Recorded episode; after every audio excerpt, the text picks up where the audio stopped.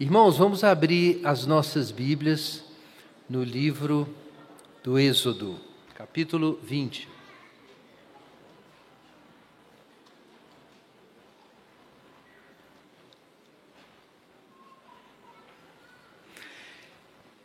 Êxodo, capítulo 20, vamos ler dos versos 1 até 21.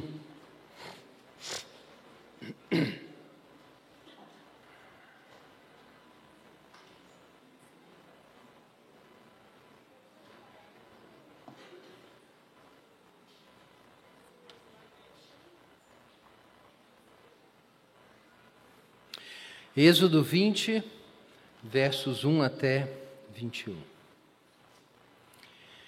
Então Deus falou todas estas palavras. Eu sou o Senhor teu Deus que te tirou da terra do Egito, da casa da escravidão. Não terás outros deuses além de mim. Não farás para ti imagem esculpida, nem figura alguma do que há em cima no céu, nem embaixo na terra ou nas águas debaixo da terra. Não te curvarás diante delas, nem as cultuarás, pois eu, Senhor teu Deus, sou Deus zeloso. Eu castigo o pecado dos pais nos filhos até a terceira e quarta geração daqueles que me rejeitam mas sou misericordioso com mil gerações dos que me amam e guardam os meus mandamentos. Não tomarás o nome do Senhor teu Deus em vão, porque o Senhor não considerará inocente quem tomar o seu nome em vão. Lembra-te do dia de sábado para o santificar. Seis dias trabalharás e farás o teu trabalho, mas o sétimo dia é o sábado do Senhor teu Deus. Nesse dia não farás trabalho algum, nem tu, nem teu filho, nem tua filha, nem teu servo, nem tua serva, nem teu animal, nem o estrangeiro que vive contigo. Porque o Senhor fez em seis dias o céu e a terra e o mar e tudo que neles há, e no sétimo dia descansou. Por isso o Senhor abençoou o dia de sábado e o santificou. Honra teu pai e tua mãe, para que tenhas vida longa na terra que o Senhor teu Deus te dá. Não matarás, não adulterarás, não furtarás, não dirás falso testemunho contra o teu próximo. Não cobiçarás a casa do teu próximo, não cobiçarás a mulher do teu próximo, nem o seu servo, nem a sua serva, nem o seu boi, nem o seu jumento, nem coisa alguma do teu próximo. Todo o povo presenciava os trovões, os relâmpagos, o som da trombeta e o monte que fumegava. E vendo isso, o povo ficava de longe, tremendo de medo. E disseram a Moisés: Fala tu mesmo conosco e ouviremos. Mas não fale Deus conosco, senão morreremos. Moisés respondeu ao povo: Não temais, porque Deus veio para vos colocar à prova para que o seu temor esteja em vós, a fim de que não pequeis. O povo estava em pé de longe, Moisés, porém, foi até as trevas espessas onde Deus estava. Amém. Pai Celeste, nós te agradecemos pela tua palavra, pela tua lei e pedimos que o Senhor faça a tua voz ser ouvida no nosso coração com obediência, em nome de Jesus. Não permita, Senhor, que a gente se afaste de Ti, que a gente abandone a Tua lei. Nos guarda disso, em nome de Jesus. Amém. Amém.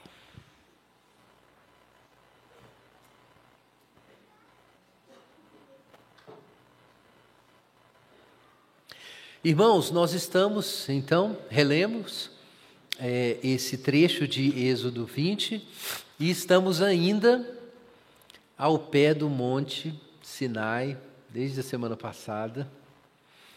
E na semana passada nós tivemos essa visão aterrorizante, como diz o texto de Hebreus, do monte aceso em brasa, com raios, trovões, tremores de terra, densas trevas e o monte fumegava até o céu, é o que o texto o texto diz. Então foi uma visão absolutamente assustadora, aterrorizante. E o que nós vimos que foi um, parece um paradoxo no trecho é que Deus se apresenta para o povo depois de libertá-los ali do Egito e conduzir até esse caminho ao pé do Sinai. Ele diz para o povo, ordena Moisés que diga ao povo: Eu quero que vocês sejam a minha propriedade particular, o me, a minha, é, meu povo sacerdotal, a minha nação santa. E então Deus quer compartilhar algo com o povo. Ele propõe um, uma aliança, um pacto que é por um lado a renovação do pacto abraâmico, mas por outro uma, uma novidade, né? É uma aliança nova que está se desenhando aqui, que a gente chama de aliança mosaica. E Deus faz a proposta: vocês querem partilhar comigo e, e se unirem a mim nesse propósito, nessa vocação, ser a minha propriedade especial, ser o meu povo sacerdotal, ser uma nação separada, diferente, santificada, ou seja, um povo que vai participar dos interesses de Deus no mundo, vai governar com ele. Então Israel fala: Nós queremos. Então Deus diz: Então eu vou me apresentar. E aí, quando Deus desce do monte, no topo do Monte Sinai, é uma visão absolutamente aterrorizante são brasas de fogo. E o povo descobre que esse Deus que os tirou do Egito é um fogo consumidor. Isso vai sendo aos poucos revelado ou explanado no Pentateuco, mas fica muito claro aqui: Deus é um fogo consumidor. E, e sai uma voz desse fogo. O autor bíblico deixa isso muito claro. Depois a gente fala nas tábuas, né? A, escritura vai falar das tábuas, mas aqui elas não apareceram ainda. O que existe aqui é o fogo e uma voz que sai do fogo. E essa voz diz algumas coisas.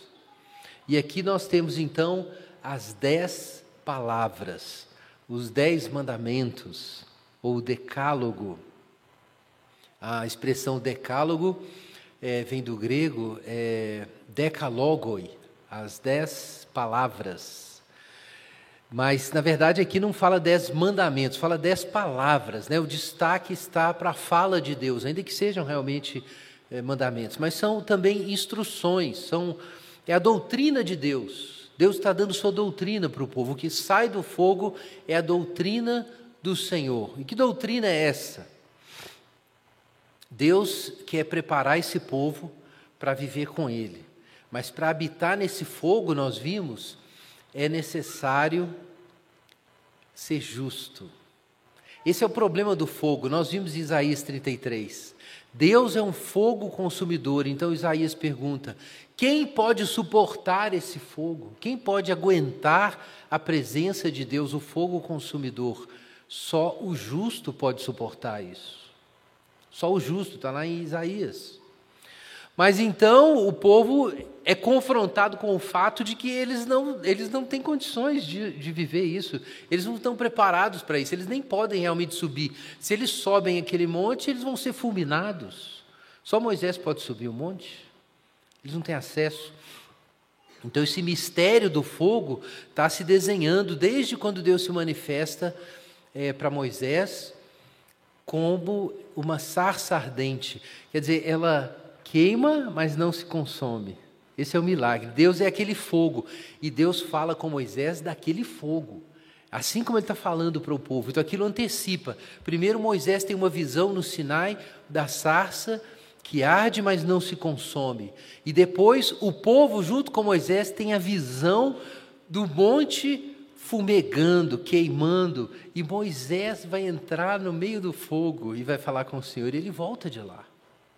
É claro que Moisés passou por um tempo para entender que ele era a sarça, e nós vimos isso aqui no começo da exposição, é, lá atrás de Êxodo. Ele passou um tempo para entender isso, que parecia uma missão impossível para ele, mas não se tratava dele. Deus podia fazer essa coisa impossível de queimar na sarça e arder na sarça e ela não ser consumida. E o medo de Moisés é que ele seria consumido, destruído no processo de servir ali. E Deus deixa claro que isso não vai acontecer. Mas agora o povo tem que aprender isso. E é, o desafio posto diante do povo é exatamente esse: como subsistir na presença de Deus? Como subir ao monte do Senhor? Como suportar o fogo consumidor? E a voz que sai do fogo deixa muito claro quem esse povo precisa ser ou no que eles têm que se tornar para suportar a presença de Deus. São esses mandamentos, essa é a instrução do Senhor. Aqui nós temos expressa a boa vontade de Deus. Não apenas aqui nas dez palavras, mas em toda a lei do Senhor. É isso é como uma espécie de prólogo dessa lei que Deus está estabelecendo para o povo que vai viver em Canaã. É, é, é como se fosse o preâmbulo da Constituição. É como se fosse um preâmbulo da Constituição que estabelece os, os aspectos principais e, e que tipo de, de gente eles precisam ser para viver naquele lugar, para viver em Canaã, para cumprirem essa missão de serem a propriedade especial, é, o povo sacerdotal e uma nação santa. Agora, irmãos, qual é o assunto aqui do nosso, do, do nosso é, trecho? Na, é, Calvino, mas outros teólogos disseram algo similar, vem esse texto como uma nova promulgação, uma repetição da lei natural. Isso aparece na literatura teológica cristã. É uma repetição da lei natural. A mesma lei, Paulo fala sobre isso em Romanos, a mesma lei que está escrita no coração de todos os homens, de algum modo é agora expressa, é, é, tornada explícita. Ela é explicitada, essa lei. Então é uma segunda promulgação da lei.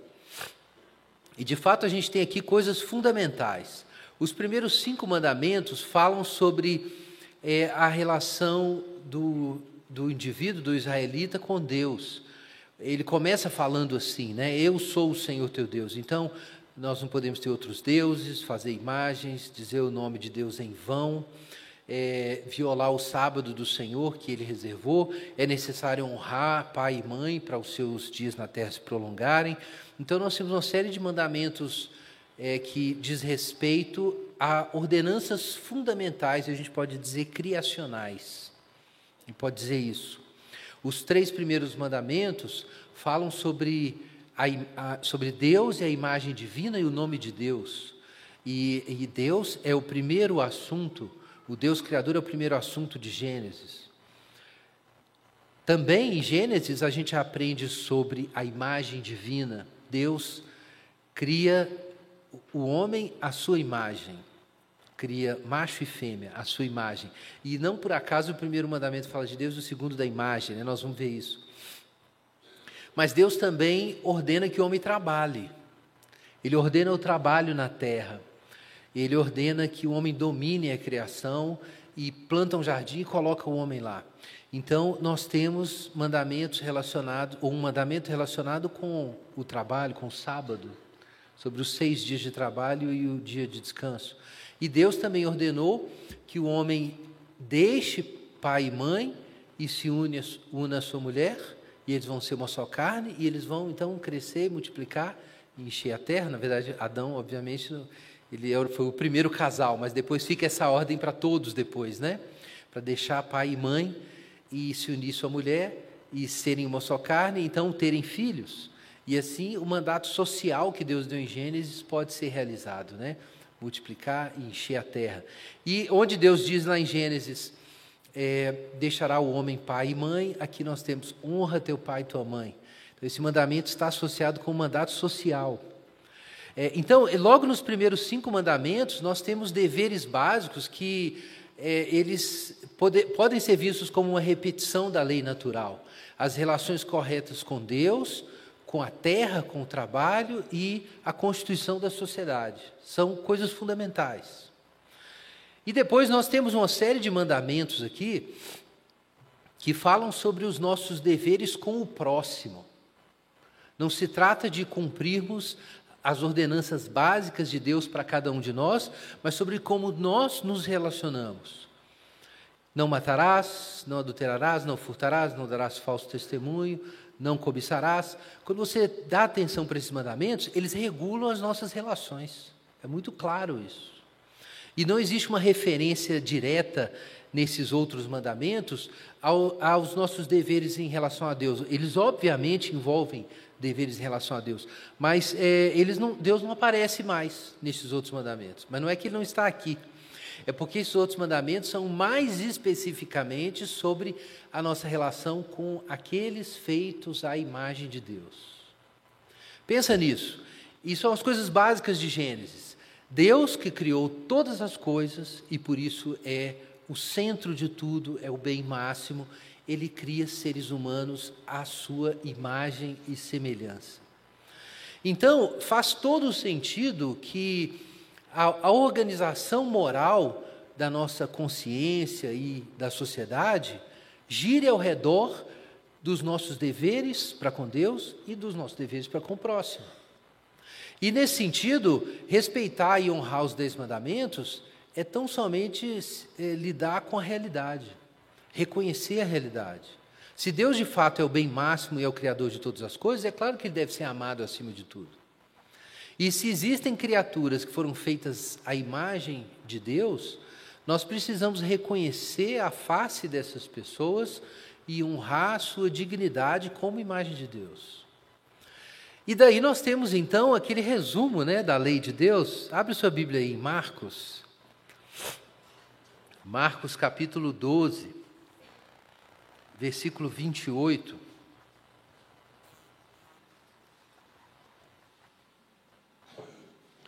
Marcos 12, 28.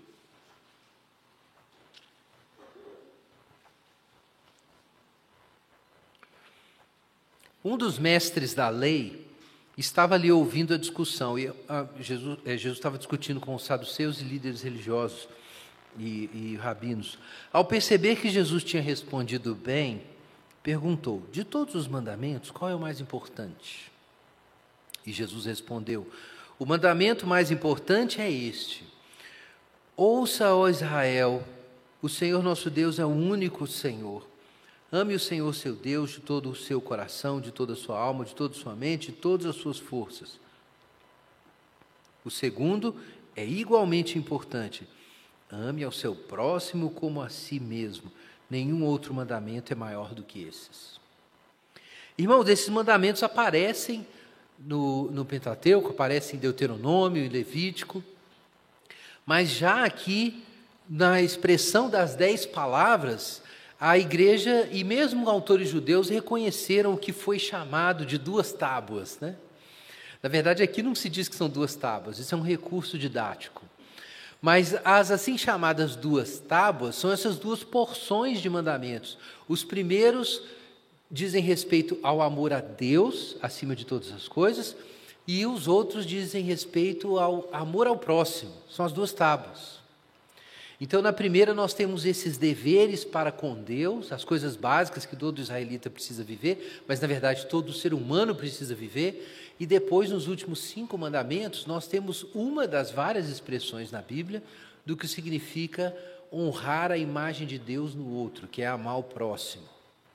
Quando a gente pensa assim, a lei do amor, que se divide dessa forma, é, como o amor a Deus em primeiro lugar e ao próximo como a nós mesmos, é tão somente, irmãos, uma resposta à realidade. Daí a gente entender que a lei de Deus não são só apenas regras, são instruções, são estatutos, é uma doutrina. Isso é muito forte no Pentateuco e, às vezes, por causa do desenvolvimento da jurisprudência no pensamento judaico e por causa do nosso sistema moderno de leis, que já teve uma influência aí, da, da é, obviamente, há muito tempo atrás, é, da, é, da lei romana. Então, a gente pensa na lei não necessariamente num sentido ético, num sentido moral, como uma instrução para a vida, mas para um sistema de controles e restrições para garantir que a justiça seja feita e que as pessoas tenham segurança na sociedade mínima, né? no caso das nossas sociedades liberais aí, nosso sistema moderno de Estado-nação, de democracia, direito, a lei tem essa função. Aí a gente vai ler a Bíblia e fica pensando que a lei bíblica é isso, mas não é isso. A lei bíblica é sabedoria, é instrução, é, é doutrina. A lei bíblica é para orientar a vida, é muito mais do que isso. Não é que não existe uma dimensão de, do que nós chamamos hoje de lei civil no Pentateuco, mas ele não pode ser reduzido a isso.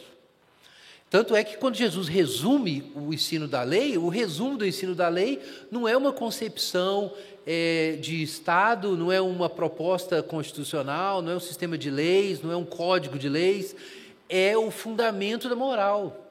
Amar a Deus acima de todas as coisas e ao próximo como a si mesmo. Então, isso, isso dá a pista de como ler o Antigo Testamento e como ler a lei.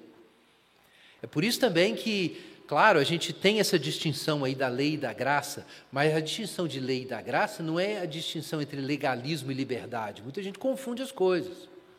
E aí, quando o sujeito acha que a, a, a superação da lei pela graça no Novo Testamento é, é liberdade contra legalismo, ele deixa de aprender a, a substância ética do ensino do Pentateuco. Ele perde isso. Porque aí ele não dá mais atenção, porque isso é a lei e ficou para trás. Mas não é isso. O que é a lei? Atenção. Se, usando a divisão de Jesus, Deus é a fonte de todo o bem, o centro de todas as coisas, o Criador, e os seres humanos são a imagem de Deus, irmãos, então seguir a lei nesse sentido é tão somente responder à realidade. A lei não é meramente um código que pode ser reformado, um código é, jurídico. A lei não é como um conjunto de regras de condomínio, não são meramente é, decisões ad hoc sobre como organizar o trânsito, como a gente tem no nosso sistema aí de placas de trânsito e regras de trânsito e tal. Não é simplesmente isso. É, porque a gente pode fazer acordos sobre leis, como a gente faz acordos sobre regras de um jogo, como o jogo de dominó, ou como um jogo de xadrez, tem regras ali, mas essas regras não são uma descrição da realidade, elas descrevem só o jogo. E muita gente tem a ideia de que a ética bíblica são as regras do jogo para ser crente.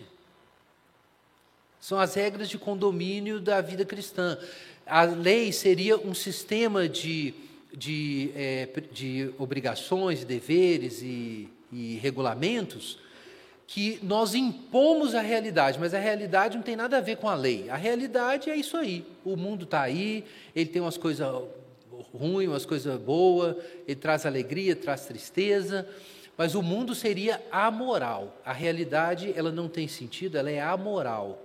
Nós para poder sobreviver, criamos regras, regulamentos e colocamos esses regulamentos para ordenar o jogo. Mas eles são externos à realidade, a gente que impôs. E muita gente pensa na lei e na própria moral desse jeito. Na verdade, se você, enfim, se você frequentou aí talvez a universidade ou teve algum gosta de ler, isso é dominante hoje no pensamento de muita gente. É o que o Charles Taylor chama de projetivismo moral. O mundo não é moral, a cabeça do ser humano que é moral e ele fica lendo as coisas como se existisse certo e errado. Mas o mundo não está nem aí, não existe moral.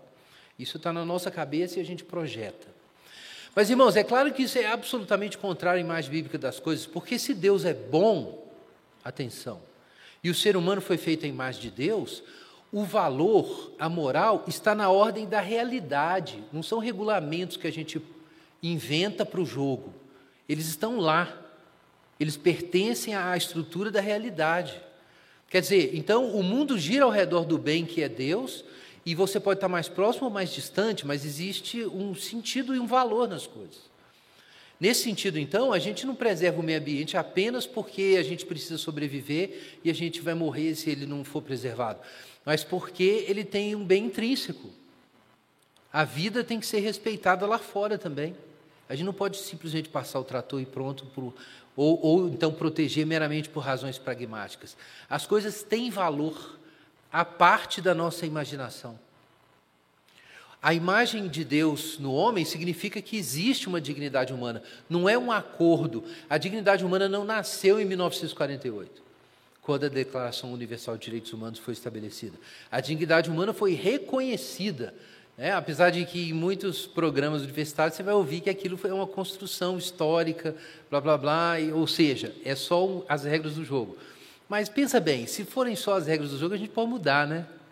A gente pode mudar. Você não pode chamar de perverso uma pessoa que decidiu que dignidade humana é uma viagem na maionese e a gente tem que mudar aquela declaração de 1948 de direitos humanos. E você não poderia dizer que essas pessoas são más e perversas e tudo mais. Então, é, é, não são só regras de jogo, são descrições da realidade. Então, o fogo, pensa no fogo. Você, se você é um adulto, você não mete a mão no fogo. Por quê? Porque vai queimar sua mão. Essa, essa força do fogo, esse poder do fogo de queimar sua mão, pertence à ordem da realidade. O que o povo está entendendo aqui é que essa lei que saiu do fogo, saiu do fogo que está no coração da realidade. Então você não pode tratar essas regras como as regras da igreja, as regras da religião. Elas são descrições da realidade, são as instruções do Senhor. Deus tem que ser amado acima de tudo, porque é do mesmo jeito que o fogo queima e a água molha, porque essa é a estrutura da realidade. E se você violar a estrutura da realidade, você vai ter consequências. Se você pular na água sem saber nadar, você vai se afogar. Se você enfiar a mão no fogo, você vai queimar a sua mão. Se você não amar Deus acima de todas as coisas, você vai morrer, porque Ele é a fonte da vida. É isso. É a ordem da realidade. Se você não honrar a imagem de Deus no outro, você se destrói e destrói o outro. Porque reconhecer o valor do que um ser humano é faz parte do que significa ver um ser humano e não uma máquina biológica, um animal, um objeto, qualquer outra coisa. Faz parte disso. Então é importante nós entendermos isso. Quando, quando o povo de Israel está ouvindo essa voz saindo do fogo, eles estão tendo um contato chocante, é, até mesmo aterrorizante, dado a vida pecaminosa deles até aquele ponto, com a própria realidade e não com regras arbitrárias que Deus estabeleceu. E qual é a instrução que o Senhor dá para o povo? Verso 2, veja aí na sua Bíblia.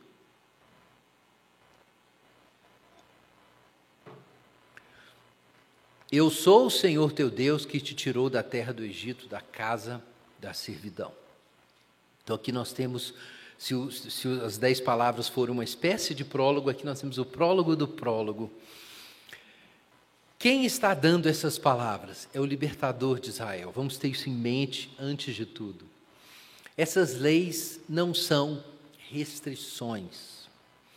Apesar de nós termos muitos nãos, óbvio, né? Tá um monte de não aqui nos dez mandamentos.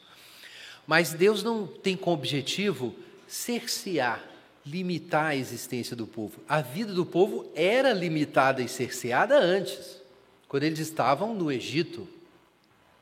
O que Deus está fazendo é libertar o povo. Então é como se Deus dissesse: lembrem-se disso antes de tudo que essas palavras, essa voz que sai do fogo, é a voz da libertação. É a voz daquele que nos tira do Egito. Vamos ter isso em mente primeiro. Quando Deus se apresentou para Moisés, Moisés perguntou: Em nome de quem eu vou? Então o Senhor diz: Eu sou o que serei. E ali, como o pastor Igor explicou, né, todos os tempos estão envolvidos né, no, no tetragrama é, é, eu, eu sou o que eu era, o que eu sou agora, o que serei. Você não sabe quem Deus é a não ser se encontrando com Ele na realidade, caminhando com Ele. E, é assim que a gente sabe quem Deus é. Ele esteve sempre presente, se a gente não reconheceu, foi um problema nosso do pecado, como Paulo fala em Romanos 1. Mas ele será conhecido na jornada. Mas é, Deus não deu um conteúdo claro ali. Mas agora, finalmente, ele diz: eu sou o Senhor teu Deus que te tirei da terra do Egito, da casa da servidão. Então aqui está o conteúdo do nome de Deus. Deus é o redentor. Deus é o libertador. E é assim que nós conhecemos o nome de Deus. Na medida em que caminhamos com Deus e reconhecemos os seus atos libertadores na história. É assim que nós conhecemos o Deus de Jesus. É porque Jesus veio e andou entre nós e olhando para Jesus nós vimos quem? O Pai, na vida, nos atos, nas palavras de Jesus. Então isso é muito importante porque nós não conhecemos a Deus por mera especulação metafísica, por sabedoria, por inteligência, por emoções, observando a natureza, observando a sociedade, é, é, elevando ao céu os valores da nossa sociedade, como os gregos fizeram, né? Então, o amor, a guerra, a justiça, a cura, é, e aí a gente transforma essas coisas é, em Deus. Na verdade, Deus é conhecido na medida em que nós andamos com Ele. E por isso Deus se mostra muito diferente do que nós pensávamos. Esse é um choque que os, o povo de Israel tem. Mas uma coisa é muito clara: faz parte desse nome divino a guerra total contra os deuses que escravizam os homens. Isso está muito claro. Quem é esse Deus? Não tem nada a ver com o que vocês conhecem aí no Egito. Então Deus vem, subverte aqueles deuses do Egito com as pragas, arranca o povo do Egito, então agora eles conhecem o Deus Salvador. Então tenhamos isso em mente também, que mesmo aqui no Antigo Testamento está muito clara a mensagem de que a vida moral é um resultado de conhecer o Deus Redentor e não a causa. Você não se aproxima de Deus sendo bom e cumprindo a lei. Você precisa ser salvo do Egito para então você reconhecer a lei e cumpri-la. Isso é, em, em síntese, a mesma doutrina do Novo Testamento.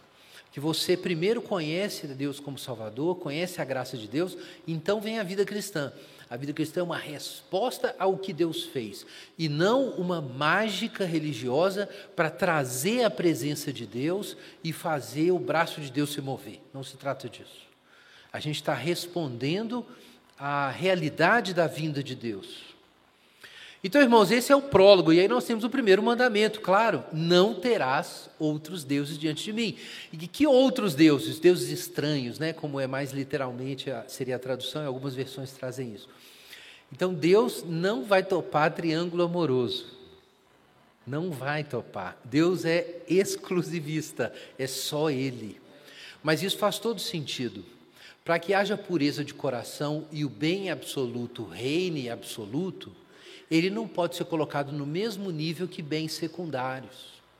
Se o seu coração quer honrar a Deus e quer honrar a sua profissão no mesmo nível ali, dividindo o espaço com Deus, evidentemente o seu amor pelo bem absoluto é fraco. Você hierarquizou tortamente a sua existência do ponto de vista moral, hierarquizou errado. Seu coração está dividido. Isso é na, na Bíblia o que se chama de impureza. Por isso eu repeti isso semana passada. O Kierkegaard diz: pureza de coração é desejar uma só coisa. Mas o que ele quer dizer com isso não é que você não pode desejar nada, é que no centro da sua vida não tem como você ter dois absolutos. Não tem jeito. Você vai ter duas coisas relativas no topo da sua vida, mas não dois absolutos. Então, colocar Deus como absoluto desbanca o resto. Todo o resto desce na hierarquia e passa a girar ao redor de Deus. Agora, se você quiser botar Deus em mais alguma coisa, Deus vai sair, ele não vai participar disso. Porque ele não vai topar, não terás outros deuses diante de mim. É, é, o exclusivismo absoluto. Deus tem que estar no centro. Isso é especialmente importante para a nossa sociedade hoje. Eu mencionei outro dia aí um, um estudo é, da, de religião e juventude nos Estados Unidos. É, e o, um sociólogo americano, que é até cristão também, católico, chama Christian Smith, estuda, ele vem estudando muito a religião americana. E foi ele que cunhou aquela expressão que alguns já ouviram aqui, o pastor Igor de vez em quando cita, deísmo moralista terapêutico. Né? É a religião oficial americana. Né? É deísta é porque existe um Deus, mas esse Deus não fica interferindo aqui. Ele só quer que a gente seja feliz. E se a gente for ético e fizer as coisas certinho, a gente está bem, a gente vai para o céu depois.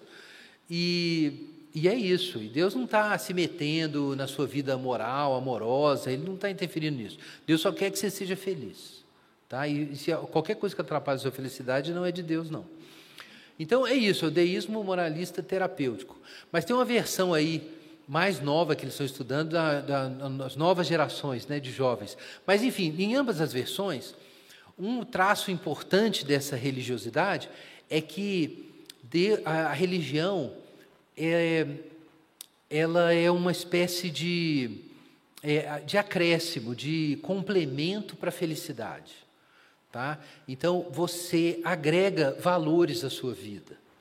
Né? Você quer, você quer é, fazer umas viagens legais, você quer ter um relacionamento feliz, você quer visitar a casa da sua mãe, você quer ter a avó, você quer ter o trabalho, quer ter sucesso profissional, tem a religião, tem a igreja também. A igreja é uma coisa importante para você ter uma vida feliz, completa, né?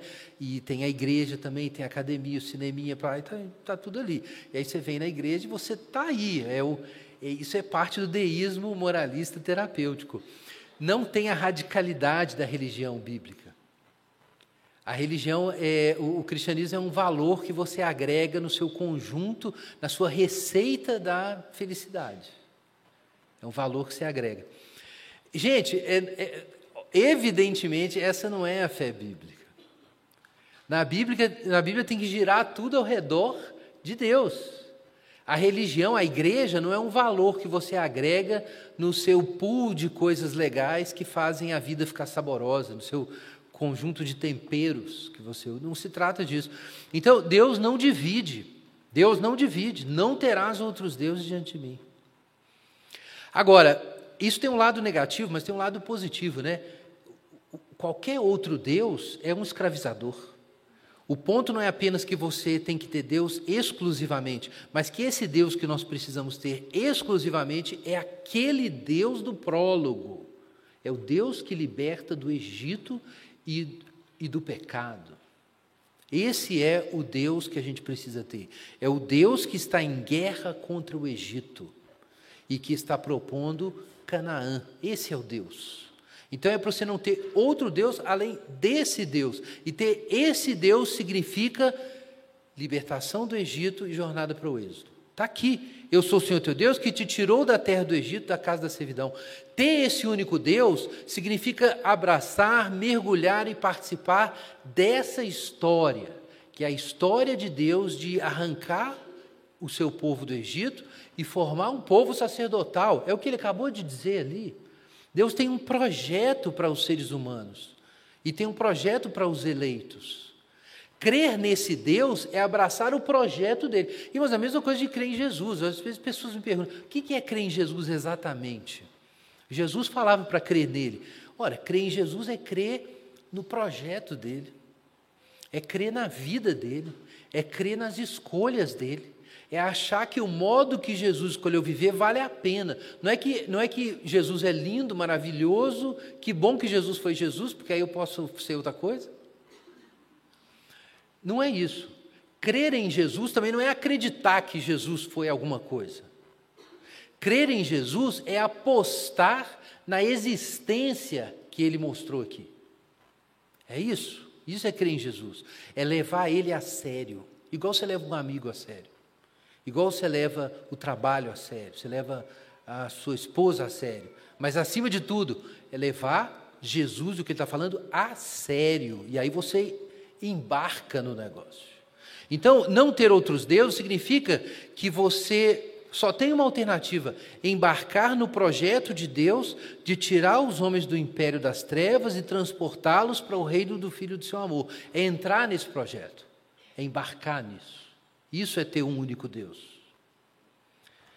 Mas além disso, a gente não pode fazer imagens esculpidas. O que, que são as imagens? As imagens são mediações. Deus não fez o ser humano à sua imagem justamente para ser o seu representante na gestão da criação e da adoração cósmica. Isso é estudos que a gente fez em Gênesis. Essa é a função do homem lá como imagem. E agora Deus diz que ninguém pode fazer imagens. Por um lado, isso faz todo sentido. A gente não pode fazer imagens porque o próprio ser humano já é imagem. E quando nós fazemos imagens, nós diminuímos o ser humano, porque a imagem é a referência para a sua identidade, é isso que é a imagem. Então, é, Deus já nos fez tendo Ele como referência para a nossa identidade, nós somos a imagem. Mas quando nós construímos imagem, imagens, nós estamos construindo outros projetos de quem nós vamos ser. Por isso, no Antigo Testamento se diz tão claramente que quando os, os, os israelitas abandonaram o Senhor, e começaram a adorar os ídolos, eles se tornaram como eles. O Antigo Testamento ensina isso, Salmo 106, outros lugares. Eles foram se tornando como aqueles ídolos. Então, é muito importante entender isso. O, a adoração é, não é só uma questão vertical. A adoração nos afeta. A oração, a adoração é também, secundariamente, um programa de formação moral e identitária. O que você adora te forma, te constitui. Então, se você adora a Deus, você vai ser transformado à imagem de Deus. Mas se você faz um ídolo, você vai ser reduzido às dimensões e às capacidades daquele ídolo. E a Bíblia diz que tem, eles têm olhos, mas não veem, têm ouvidos, mas não ouvem. Quer dizer, na verdade, você vai desaparecer. Você vai ser, ser achatado, empobrecido pelos ídolos. Não é isso? Um sujeito que só pensa no trabalho dele, na profissão, no avanço profissional, na grana, e aí ele, ele perde a dimensão do afeto, a dimensão da arte, a dimensão da responsabilidade com o bem comum, é, o amor à família e tudo. O que é isso? É exatamente um sujeito que está sendo comprimido, destruído, esmagado, diminuído e vai ficar pequenininho, ele vai virar nada, como aqueles ídolos. Ele vai se perder como essas coisas se perdem quando ele perder o emprego, quando ele tiver que aposentar e a vida dele acaba e tudo mais. Isso acontece com relacionamentos e outras coisas.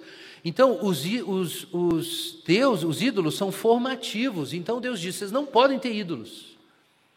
Mas eu, como, qual a solução, então, para a minha identidade? Eu crer que eu tenho acesso a Deus. Mas é claro, se Deus já fez o homem à sua imagem, então Deus, Deus espera isso, que o homem entenda que ele é acessível. O que existe entre o homem e Deus? Nada. O homem já é a imagem de Deus. É o homem que está entre Deus e o resto da criação. Então, isso fala da acessibilidade de Deus, da imediaticidade de Deus, e isso é um princípio da verdadeira religião. Ele pode ser perdido quando a gente é, é, é, é, constrói mediações, como se Deus não estivesse presente e acessível. E aí a gente constrói a Torre de Babel para chegar no céu e a gente confia nas nossas obras. Ou como acontece, né, você pode ter uma idolatria pagã, como eu mencionei, mas pode ter uma idolatria é, aparentemente ortodoxa. Era o caso, por exemplo, dos fariseus que confiavam nas suas obras para serem aceitos por Deus. O que, que é isso?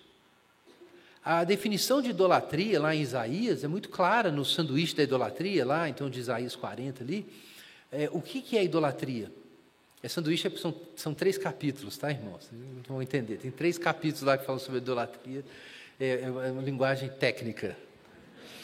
É, então, quando você encontra lá o sanduíche da idolatria, está muito claro o que é idolatria. O sujeito derruba a árvore, faz fogo, né, faz os as, as móveis, faz a, a casa dele, aí ele faz o fogo e cozinha um, a comida dele, e aí ele faz um ídolo e ajoelha diante do ídolo. Aí o Isaías fala que é absurdo, o sujeito está cultuando as suas obras, como se ele não fosse criatura. E aí no trecho, Isaías vai virar o jogo e dizer assim: Nós somos o barro e ele é o oleiro. É exatamente o contrário. A idolatria inverte o negócio porque Deus me fez. Mas quando eu faço o ídolo, eu estou pensando que eu posso me constituir através dele e construir uma ponte para chegar na felicidade, no sucesso no céu, ou chegar em Deus, se você é um, um fariseu e que acredita que, na existência de Deus. Mas o sujeito que confia nas suas obras para chegar diante de Deus, ele confia, ele confia num ídolo, uma coisa das suas mãos, uma coisa que ele fez. É precisamente isso, o coração da idolatria. Então, isso significa que nos reconhecemos com a imagem de Deus, significa reconhecer a presença e a acessibilidade de Deus. Foi o que acontece na reforma protestante. Esse é um ponto que o Kuyper enfatiza bastante no, no, nas suas é, Stone Lectures. É que no sistema católico, é, no católico romano, e esse é o argumento protestante, você tem um, um aparato enorme entre o indivíduo e Deus, uma coisa gigante. Você tem é, a hierarquia da igreja, você tem o sistema sacramental, é, o bispo tem que abençoar aqueles elementos para eles poderem ser válidos, e aí você tem que receber aqueles elementos, e recebendo aqueles elementos é que você está de fato é, na graça e não por uma fé pessoal necessariamente em Deus, mas tem que ser aquilo ali, a mediação de graça, é controlada pelo aparato hierárquico da igreja, aí você tem o magistério da igreja dizendo o que, que você tem que crer. Então não existe livre exame das escrituras, é tudo controlado é, pela, pela igreja. Claro que hoje não é dessa forma, a influência aí de séculos do próprio protestantismo questionando tem feito muita coisa da igreja católica e raliando né, desses aspectos problemáticos. Mas o, o ponto é que aquele sistema é uma grande escadaria sacramental, litúrgica e hierárquica que está entre o indivíduo e Deus, com mais os ídolos ainda, né, os santos e tudo mais. Então, o sujeito não fala com Deus, ele fala com a igreja e a igreja fala com Deus. Ele fala com a Maria e a Maria fala com Jesus e Jesus fala com Deus. Então tem um sistema de mediação gigantesco. E esse sistema tira a imediaticidade, a experiência da graça. Né? Você tem que subir a escada. E essa foi a descoberta de Lutero, quando ele entendeu a justificação pela fé. Os portões do céu se abriram para mim. Essa é a experiência protestante. É que através da fé e da graça, você tem acesso imediato a Deus. É, se alguém não entendeu ainda, essa igreja aqui parece católica, porque tem, tem aquelas, né, aqueles, aquela cruz ali, né, o pastor Igor gosta de usar né, golarinho clerical, de vez em quando, o Guilherme aparece com cruz, né, fica lendo as coisas, tem oração pronta. Atenção, eu não penso, só deixando claro, estou brincando aqui, mas com todo respeito, não penso que a Igreja Católica, apesar de todos os erros, eu sou protestante, poxa, eu não acho que ela é falsa, mas eu acho que a reforma está certa. Não acho que a Igreja Católica é falsa, eu só acho ela enrolada. Mas, mas isso, dizendo isso também, tem tanta igreja evangélica enrolada também, para caramba, né? Então eu não, vou, eu não julgo mais esses negócios. Mas o que eu quero deixar claro, e aí é uma questão de princípio, é que isso faz parte da fé protestante. É que você, de repente, descobre que você pode falar diretamente com Deus, você ouve a voz de Deus no seu coração, porque você confessou Jesus. E é claro, não é que a igreja não importa, não é que a intercessão do meu irmão não faz diferença para mim, mas ela é simultânea com esse meu acesso a Deus. Ele é simultânea com isso. Ele não está no meio do caminho. É diferente a concepção de, de, como a espiritualidade cristã funciona. E eu entendo que isso tem a ver com esse ponto. Porque o impulso da idolatria é exatamente esse: é de você achar que você vai construir uma escada para o céu, com um aparato eclesiástico, com boas obras.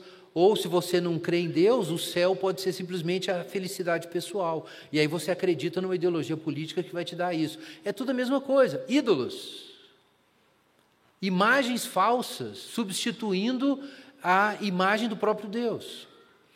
E aí nós temos o terceiro mandamento: não, não é, da, é, usar o nome de Deus em vão. O que é usar o nome de Deus em vão? Não é só você dizer assim, você, como eu disse mais cedo, você esqueceu a chave, é, sei lá, é, imagina que alguém da diaconia, né? Acho que nunca aconteceu com o diácono isso. Você chegou aqui na porta e lembrou, esqueci a chave da igreja lá em casa. É, não sei se aconteceu já, né? Não preciso dizer. Comigo já acontece sempre. É, aí você fala assim: ai meu Deus. Não, isso não é usar o nome de Deus em vão. Usar o nome de Deus em vão não é só pronunciar, é você usar mesmo. Esse é o ponto. É, é, a ideia é você, aqui, é invocar, por exemplo, o nome de Deus num juramento mas você tem propósitos escusos. Aquilo não é honesto. Aquilo não é verdadeiro. Você está manipulando a situação e aí você invoca o nome de Deus naquele negócio. Então aqui esse é o ponto de pronunciar o nome de Deus em vão aqui. É você usar o nome de Deus para o seu case, simplesmente isso, para o seu argumento, para o seu ponto.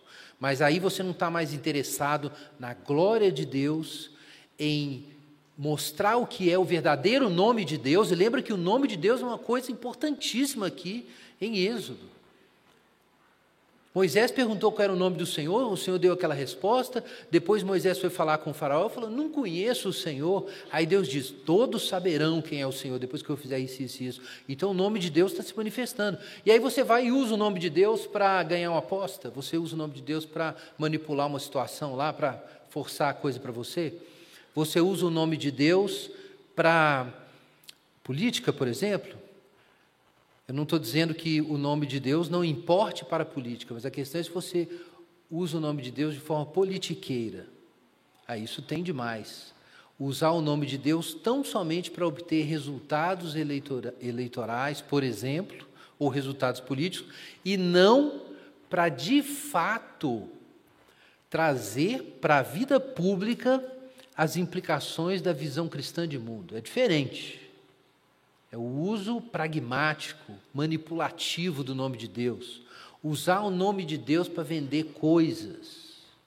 Usar o nome de Deus e usar a igreja, a religião, para ganhar poder político e lucro financeiro. Isso aí tem muito, né? Isso é usar o nome de Deus em vão. É você usar o nome de Deus para obter uma coisa. Mas você pode pensar que políticos fazem isso, que alguns grandes líderes religiosos usam o nome de Deus e se descobre com o tempo que ele estava só manipulando. Isso é fato. Mas tem gente também que usa o nome de Deus é, em vão quando, por exemplo, o sujeito adota a linguagem religiosa porque ele acha bom participar da igreja, mas ele não leva aquilo a sério. Ele não faz questão de ter uma vida coerente com o cristianismo, ele não está buscando isso. Ele só quer pertencer à comunidade e ele usa a linguagem da Bíblia, de Jesus e tal.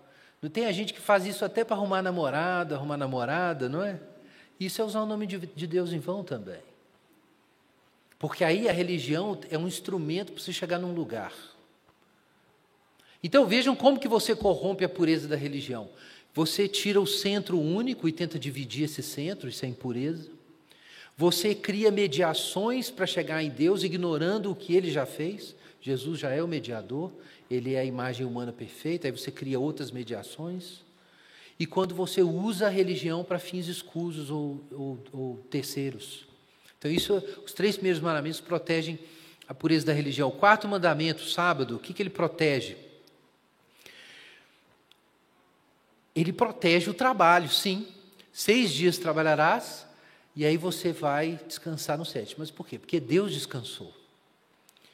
É engraçado isso, porque a justificativa que é dada para o sábado não é porque é bom para a saúde, porque você tem, um dia, tem que ter um dia para descansar com a família. A razão que é dada é o fato de Deus ter descansado e santificado o sábado. Mas o que significa isso lá em Gênesis? Gente, no mundo ali no crescente fértil, a crença comum da relação de, do, do, dos deuses com os homens é que os deuses tinham que trabalhar para se sustentar, ok? Tinha isso. No mundo babilônico era assim. Então você tinha que arar a terra, tinha que plantar, construir canais de água, tinha que, os deuses tinham que trabalhar. A certa altura tinha inclusive duas classes: tinha os deuses do palácio e tinha os deuses menorzinho, picareta, que tinham que fazer o trabalho braçal. E diz né, a mitologia, estou simplificando aqui, mitologia é, suméria e, de, e isso é, mais antiga, né, é que houve uma revolta dos deuses. Porque eles não queriam mais trabalhar, estavam cansados, saco cheio, não quero mais fazer isso aqui. Qual foi a solução? Criaram um escravinho. E esse escravinho é o ser humano. Então, o ponto do ser humano é que o ser humano trabalha para os, porque os deuses não estão dando conta do serviço. Então, o ser humano trabalha para alimentar os deuses. Aí ficou todo mundo com a vida boa, né? A gente virou proletariado cósmico, né? Então a gente fica aí trabalhando e tal, e os deuses estão lá em cima no Elísio, né? Estão curtindo a vida lá. E a gente tem que oferecer sacrifício. Elísio é coisa dos gregos, gente. Estou zoando. É, mas, enfim, a gente oferece os nossos sacrifícios, é, é, é, é romano, né, na verdade. A gente oferece os nossos sacrifícios e, e, pronto, aí os deuses comem, né, eles se alimentam e tal. Então, veja que coisa, no mundo antigo, os deuses se cansam, porque o trabalho deles não acaba. E como eles não dão conta de acabar o trabalho deles, sobra para quem? Para nós. Agora, o contraste da visão bíblica, lá em Gênesis. Deus trabalhou, plantou o jardim para o ser humano, fez tudo e descansou. Aí o, crente bobo lê e fala assim: ah, então Deus cansa, isso? Não é esse o ponto, tem que ler no contexto. No contexto, o fato de Deus ter descansado, e o texto lá fala que ele cessou o trabalho, significa que Deus é diferente dos outros deuses, que são, na verdade, todos deusezinhos. O Deus verdadeiro concluiu o negócio. Quando é que a gente ouve isso de novo? Lá nos evangelhos. Está consumado. Ele concluiu, ele acabou. Então, então qual é o ponto de eu viver? Então eu não sou escravo de? Não, você não é escravo. É totalmente diferente a relação. Então agora o povo, o Adão e Eva são colocados num jardim que Deus plantou para eles cultivarem e guardarem. Ou seja, não é o meu trabalho que sustenta o universo e a minha existência, é o trabalho de Deus. Eu estou só trabalhando em cima do trabalho de Deus. E a razão por que eu paro naquele dia é porque eu lembro que não depende tudo de mim. Que na verdade eu e todo o meu trabalho estão nas mãos de Deus. Então o destino da minha vida do cosmos não depende do meu trabalho. O que é isso, gente? É o princípio, é uma educação para o princípio da graça no Novo Testamento. É para isso que serve o sábado. Para o sujeito entender que Deus não está lá na frente como resultado dos meus esforços, Ele está lá atrás me sustentando em cada passo que eu dou. É o contrário. Esse é o princípio do sábado. E ele foi mal interpretado pelos, pelos fariseus, inclusive. Mas Deus é o Senhor do sábado. Por isso que Jesus foi lá e curou no sábado. Porque para a gente ter um sábado, Deus tem que cuidar da gente. E o trabalho escravo começa quando nós entendemos que está tudo na nossa mão e que o mérito também é nosso. E aí você tem um faraó botando todo mundo para trabalhar como escravo. Então, aqui nós temos a regulação, não é só a regulação do trabalho e do descanso, mas a mente que nós devemos ter diante do desafio de trabalhar, mesmo que ele seja difícil, esforço e tudo mais, mas a gente tem que se lembrar disso. E aí nós temos o mandamento é, de honrar pai e mãe. Lembra lá de Gênesis: deixará o homem seu pai e sua mãe, se unirá à sua mulher. E agora é, nós temos aqui em Êxodo: honra teu pai e tua mãe. O que é honrar o pai e a mãe? É honrar o passado, honrar a história. Honrar pai e mãe significa que eu reconheço que eu tenho uma origem, eu não sou a causa de mim mesmo, eu não sou a fonte de tudo. Eu recebi o que eu sou de outras pessoas, eu recebi dos meus pais, eu recebi dos patriarcas, eu recebi da nação, eu recebi do povo de Deus que está caminhando na história, eu não me criei, eu, eu, eu aprendi, eu recebi, eu fui gerado, então isso significa reverência e gratidão. E quem é o maior beneficiado quando aprende a respeitar o passado, a história e reconhecer seu próprio tamanho, a sua criaturidade, a sua dependência? É você mesmo. Seus dias na terra vão se prolongar, é o que o Senhor diz. Então, essa humildade de reconhecer sua dependência em relação ao que veio antes de você, isso começa com pai e mãe, mas isso se estende, né? No Antigo Testamento são os pais, as mães e é a nação de Israel e vai até lá atrás nos patriarcas. Esse reconhecimento do passado. É, então, honrar pai e mãe significa você ter a verdadeira dimensão de quem você é enquanto o mandato social é cumprido. Então a gente tem que formar família, tem que constituir, é, tem que é, ter filhos, formar os filhos, contribuir para a sociedade, mas aí a gente lembra, eu não estaria aqui se não tivesse meu pai, minha mãe e um monte de gente antes de mim fazendo isso. Então eu não sou o fundador, o redentor e o centro da sociedade. Então esse sentido do seu verdadeiro tamanho na história e diante dos outros é dado aqui nesse mandamento, honrar pai e mãe. Isso é muito importante para a sociedade funcionar. Então, aqui nós temos ordens de Deus referentes à relação com Ele, à relação com o trabalho, à relação com o passado. E, finalmente, nós temos os mandamentos relacionados com o próximo. Não matarás. O que, que Deus está protegendo aqui? A vida. A vida do outro. Em vez de pensar só na, no comportamento que é proibido, pense no seguinte: quando Deus proíbe um comportamento, o que Ele está protegendo? Porque as leis foram dadas para o nosso bem. Não matarás. Deus protege aqui a vida. Não adulterarás. O que, que Deus protege? As promessas. Marido e mulher fizeram promessas, um confia no outro.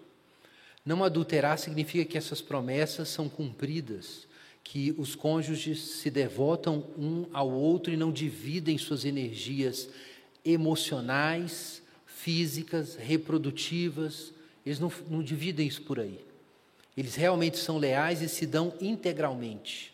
É o equivalente de, da, da pureza pedida por Deus na religião. É um casamento também, Deus nos quer totalmente. Então, no casamento, a gente faz isso. Mas o que significa isso? Se os dois não adulteram, para os filhos e para as pessoas que estão ao redor, significa que as promessas são cumpridas e você tem então um chão seguro para se sentar. Você sabe onde está pisando. Mas se você tem uma sociedade em que as pessoas não cumprem suas promessas, você não sabe em quem confiar. Isso significa que você coopera menos com as pessoas e se protege mais delas. E isso é o que acontece com crianças que testemunham o adultério dos pais. Elas não só perdem a confiança no casamento, mas elas acham que as promessas não são coisas tão sérias assim. Não só que elas não podem confiar muito nos outros, mas que também elas não fazem questão de serem muito confiáveis, porque isso não é necessário. Então, é, o adultério eh, destrói o tecido da sociedade. A capacidade das pessoas de confiar umas nas outras é destruída se, na célula básica da sociedade, a confiança e a confiabilidade não são praticados. E daí você tem essa nossa sociedade. O Brasil, por exemplo, tem um dos menores índices de confiança generalizada do mundo, né? Mas tem vários países em crise. O índice americano, dos americanos de confiabilidade, que costumava ser muito alto, está descendo dramaticamente, por causa justamente da revolução sexual, da perda de confiança, as pessoas entram no relacionamento, você não sabe se ela vai ficar, porque dá um trem nela, ela fala assim: ah, não estou gostando, não estou bem, vou embora. Então você não pode confiar em ninguém, você não se entrega a ninguém também. Então isso reforça uma sociedade em que cada um cuida de sua vida. Então, é proteção da vida, proteção da, das promessas, proteção da propriedade, não furtarás. Se tiver algum irmão socialista aí, desculpa. Mas é, não existe a propriedade absoluta, na doutrina social cristã não existe isso, mas, mas existe a propriedade. Quando você trabalha na terra, algo de você é posto na terra. Então isso altera a relação sua com aquilo e de todos os outros. Porque se algo de você foi projetado, por exemplo, num livro que você escreveu ou num vaso que você construiu, é, a, tocar aquilo é, de certo modo, modo tocar em você. O, a, o, seu comportamento diante daquilo é, de certo modo, o comportamento é, diante da pessoa que está relacionada com aquele bem. Por causa dessa capacidade do ser humano de se projetar nas coisas, através do seu trabalho. Então, um vaso trabalhado não é a mesma coisa que barro. Existe algo da pessoa ali. É daí que vem a propriedade. Então não existe, claro, a propriedade no sentido absoluto não tem. O próprio Antigo Testamento, quando o povo começava a acumular terra, manipulando a política e, e dando falsos testemunhos, os profetas viam lá em cima. Mas justamente também, dizendo isso, o princípio da propriedade significa que uma sociedade que faz, por causa do seu mecanismo, algumas pessoas não terem nada, também não respeita os princípios da propriedade, não. Porque ela pode ter um modo de de fazer algo que é um furto sem ser um furto. Porque, sem querer, ela gera situações de completa miséria e faz algumas pessoas terem tudo, sem querer, porque, enfim, foi o sistema que produziu isso. Mas, enfim, não furtará significa que o espaço criativo da pessoa, onde ela se projeta pelo trabalho, tem que ser respeitado. E isso é proteção de liberdade. Então a pessoa tem um espaço dela, tem um mundo dela que ela vai construindo à medida que ela vai trabalhando e fazendo. E você não pode interferir, roubar coisas dali. Não dirás falso testemunho contra o teu próximo. O que é o falso testemunho? Não é a mesma coisa que mentira. Também no mundo antigo, a gente não tinha ciência criminal, não tinha polícia federal, detetive, câmera de vigilância, é, você não podia descobrir as digitais de um criminoso. Como é que você resolve esses, essas querelas jurídicas? Quem fez um ato bom, quem é proprietário daquele bem, quem é, cometeu o crime? É o testemunho. Duas ou três testemunhas estabelecem as coisas, isso é o Antigo Testamento ensina. Então, dar falso testemunho significa usar o sistema jurídico contra o próximo, manipular o sistema para o próximo perder os seus direitos. É isso. Dar falso testemunho é forçar, por uma manipulação, o sujeito a pagar uma multa, a ser repreendido, a ser preso, a ser executado. Então, dar falso testemunho é sim destruição de é, é, destruição de reputação, mas tinha um contexto jurídico aqui, de usar o sistema jurídico, manipular. Mas é claro que isso tem uma aplicação mais ampla para a questão da reputação, porque o ponto de você dar falso testemunho é desempoderar alguém. É a pessoa perder liberdades, perder bens, perder alguma coisa. Existem outras formas de fazer isso. Até mesmo fazendo uma aplicação de terceira ordem, até na fofoca isso pode ser feito. Na sociedade hoje, uma das principais fontes de falso testemunho, que muitos cristãos, inclusive, estão envolvidos, é a internet, são as mídias sociais. Ali você tem muito falso testemunho, muita gente que entra em enxames para destruir a reputação de alguém que você considera condenável. Eu já entrei nisso, já cometi esse pecado, com certeza muitos aí cometeram também. Isso acontece muito hoje em correntes de WhatsApp, né? E aí eu falei isso mais cedo. Até mesmo linguagens desse tipo, quando você aplica uma pessoa a linguagem do da, da, da esquerdalha. Deve ter muitos irmãos aqui que se ocupam semanalmente da esquerdalha. Os, os é, esquerdopatas, não é isso? Eu não estou dizendo que em algum momento, num argumento crítico, alguém não possa usar isso, mas esse uso ordinário que acontece hoje, de destruir reputação, e de espalhar fake news ou de repente espalhar notícias duvidosas, mas que provavelmente são verdadeiras, e se não forem, eu, for, eu gostaria que fossem, sobre os problemas e os erros de alguém, isso pode ser simplesmente falso testemunho.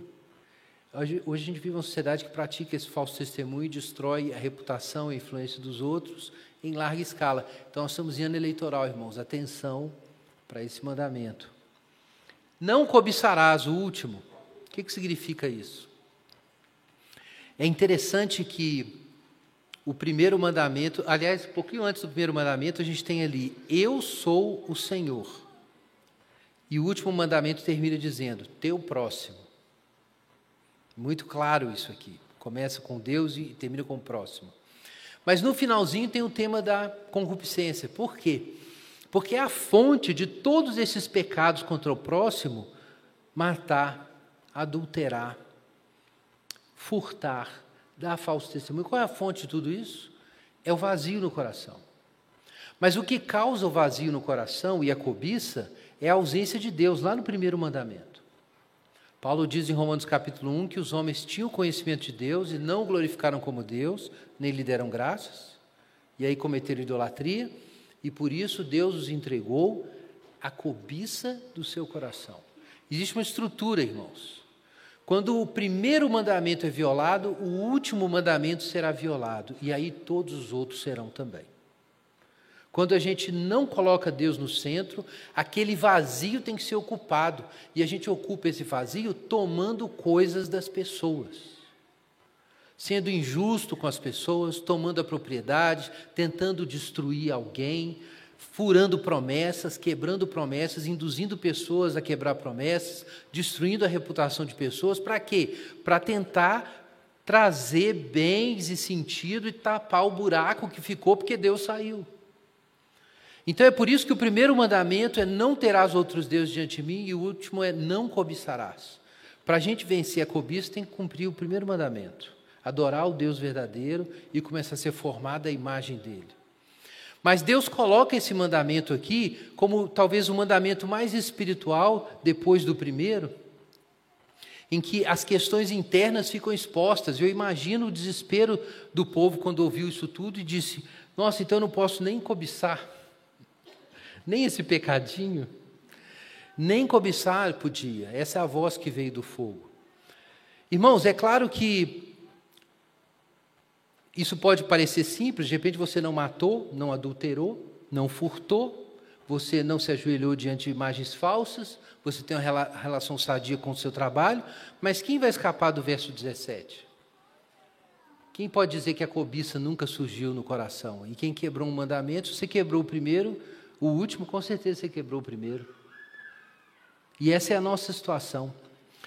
Por isso, os, os, nós lemos no resto do texto que os israelitas ficaram tão desesperados, mas aqui a gente tem a resposta também. Lá no início a gente aprendeu isso, que Deus tomou aquela sarça e a sarça ficou ardente, mas ela não foi destruída. A gente sabe que Deus tem uma solução para isso. O caminho para a gente permanecer na presença de Deus sem ser destruído e ser capaz de cumprir esses mandamentos é o que nós estamos celebrando nesse período na nossa igreja, é o período do Pentecoste, é o Espírito Santo. Esse é o ensino do Novo Testamento. É que é pela presença do Espírito e a lei escrita no coração é que nós ganhamos essa graça de começar o cumprimento da lei e poder subir à presença de Deus. Nós vamos orar agora, os irmãos vão distribuir os elementos e nós vamos nos preparar para a ceia. E eu quero te convidar a fazer uma oração diferente hoje. Nós estamos no período de Pentecoste. E você vai orar não é só agradecendo aos dez mandamentos ou pedindo a Deus para cumprir os dez mandamentos na sua vida, mas você vai pedir mais, você vai pedir a obra do Espírito Santo na sua vida a partir de hoje e durante todo esse período em que a gente está se preparando para a missão, para que o fogo queime sem você ser destruído Vamos orar sobre isso, irmãos.